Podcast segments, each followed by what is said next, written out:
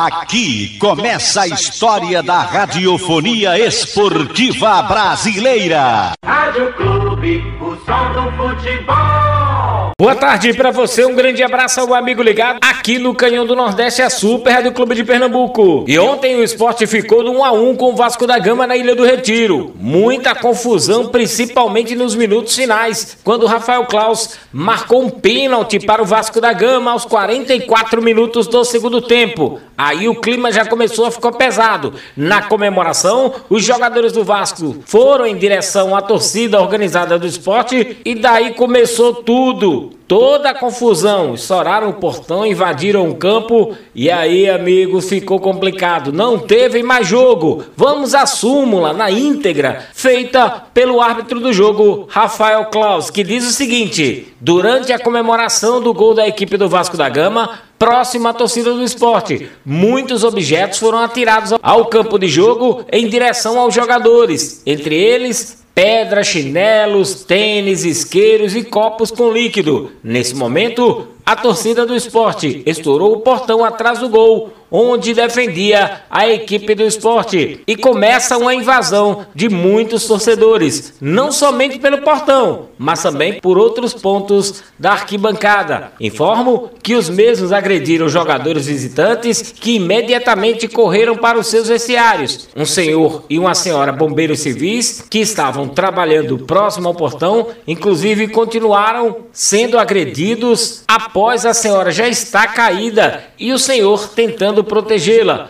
Após observarmos todas essas ocorrências, vemos muitos torcedores sendo atendidos dentro do campo de jogo e por sentirmos a falta de segurança, nos dirigimos ao vestiário da arbitragem, onde me reuni com os dirigentes Augusto Carreiras do Esporte e Paulo Brax do Vasco da Gama, os treinadores Claudinei Oliveira do Esporte e Jorge de Campos do Vasco e o tenente coronel da Polícia Militar Washington Souza, comunicando o encerramento da partida por não sentir segurança em relação à minha integridade física e as dos demais profissionais envolvidos no jogo, além do ambiente totalmente impossibilitado para a prática do esporte e futebol. A partida foi encerrada informou ainda que o comunicado ocorreu aproximadamente 45 minutos após o jogo ter sido paralisado, relatou Rafael Klaus. Do lado do esporte, Augusto Carreras se pronunciou e falou assim: Não é fácil fazer futebol por aqui quando você tem toda uma pressão.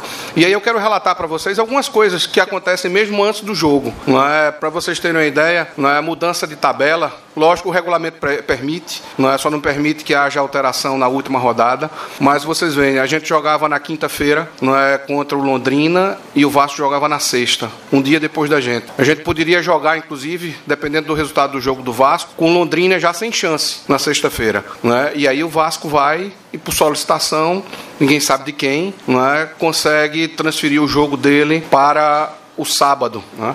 Nós tivemos na CBF essa semana né, questionando né, o que foi que aconteceu, porque do ponto de vista legal não tinha nenhum impedimento, mas do ponto de vista desportivo, sim. Né, você tem uma interferência em times que estão efetivamente buscando a classificação né, e que vão brigar até a última rodada, e você tem mudança né, nesse tipo de condição. Né, e aí nós conseguimos mudar. Né? Depois eu soube até que o Vasco protestou né, com relação à nossa mudança de data, né, como se a gente não puder. Eles podem mudar a data e a gente não pode. Eu já fiquei sabendo que eles já estão trabalhando também para a semana seguinte, porque a gente joga contra o Operário também depois deles. Né? E aí eles já estão tentando uma nova mudança de data. Privilégios, situações que são dadas a determinados times que você não entende. O esporte sofreu e vem sofrendo ao longo do campeonato todo com questão de falta de critério entre o relacionamento de vá e do juiz de campo. Não é? Isso aí não é a primeira vez que a gente relata, isso não é choro, não é até porque não é choro de perdedor, porque nós não perdemos o jogo, não é? mas é o que tem acontecido. Não é? Você vê claramente que a bola, é? no primeiro tempo nós tivemos dois lances que o VAR podia ter chamado, dois lances de possíveis pênaltis, estou falando de possíveis pênaltis, que podiam ter sido analisados pelo VAR, não é? o VAR não chama.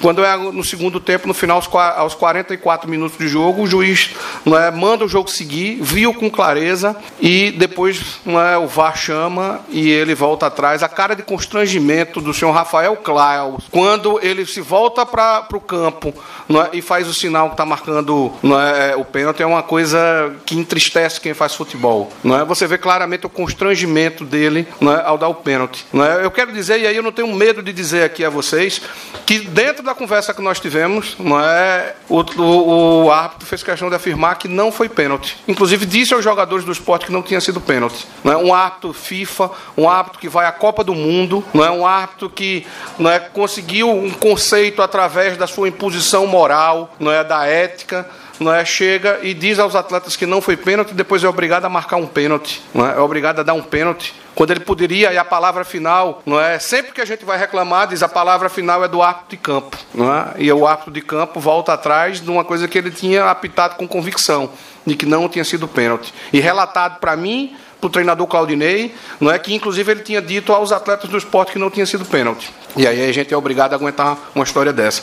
Depois você vê atletas que não tem o menor preparo não é, para vestir uma camisa de um time da grandeza do Vasco da Gama. Não é? Coisa de moleque. Né, de moleque, não é de ir para uma torcida e depois querem colocar a culpa na torcida, que eu também aqui não estou defendendo a torcida, não. Mas a provocação partiu do Vasco da Gama, partiu dos atletas que estão em campo, que estão ali em campo para dar o espetáculo. O torcedor pagou para vir ver um espetáculo, não é para vir ver um jogo de futebol, não para ser agredido, não para ver jogador balançando a genitália, não para ver atleta jogando cadeira não é para cima do torcedor. Isso tudo está em vídeo, está relatado em vídeo. Não é? E aí você tem depois não é? Uma, uma situação onde a Polícia Militar, rapidamente, e aqui eu quero elogiar a Polícia Militar do Estado de Pernambuco, não é? porque prontamente interviu, prontamente conseguiu contornar toda a situação, não é? no, no intervalo muito curto, contornou uma multidão, não é fácil contornar a multidão, controlar essa multidão, a Polícia Militar consegue controlar essa, essa multidão, e diz, dentro do campo, dentro do campo, Coronel, o Tenente Coronel Washington relatou ao triagem que tinha condições de segurança para que a partida prosseguisse. Não é? Disse isso claramente na minha frente, na frente do presidente, na frente de dirigentes do Vasco, não é? E inesperadamente, não é, o trio de arbitragem, sob protesto da diretoria do esporte, resolve ir para o vestiário, não é, para tomar a decisão de, de dentro do vestiário. E aí, paz, minha gente. Dentro do vestiário ele manda chamar o comandante de, da, da, do policiamento do jogo, não é, manda chamar, não é, o treinador dos dois times e um dirigente de cada time time, para comunicar que não ia prosseguir a partida por falta de segurança, tendo inclusive nessa hora sido interrompido não é pelo comandante, pelo, pelo, pelo coronel Washington, e quando ele relatou que, que, que a polícia militar garantiria a segurança para a continuação do espetáculo. O que foi dito dentro de campo foi relatado dentro da sala do árbitro também. Não é? E mesmo assim, o juiz resolve, não é, alegando que não teria condições não é, de garantir a segurança. Não é? Eu não sei como é que ele diz isso, porque quem garante a segurança é a polícia militar. É?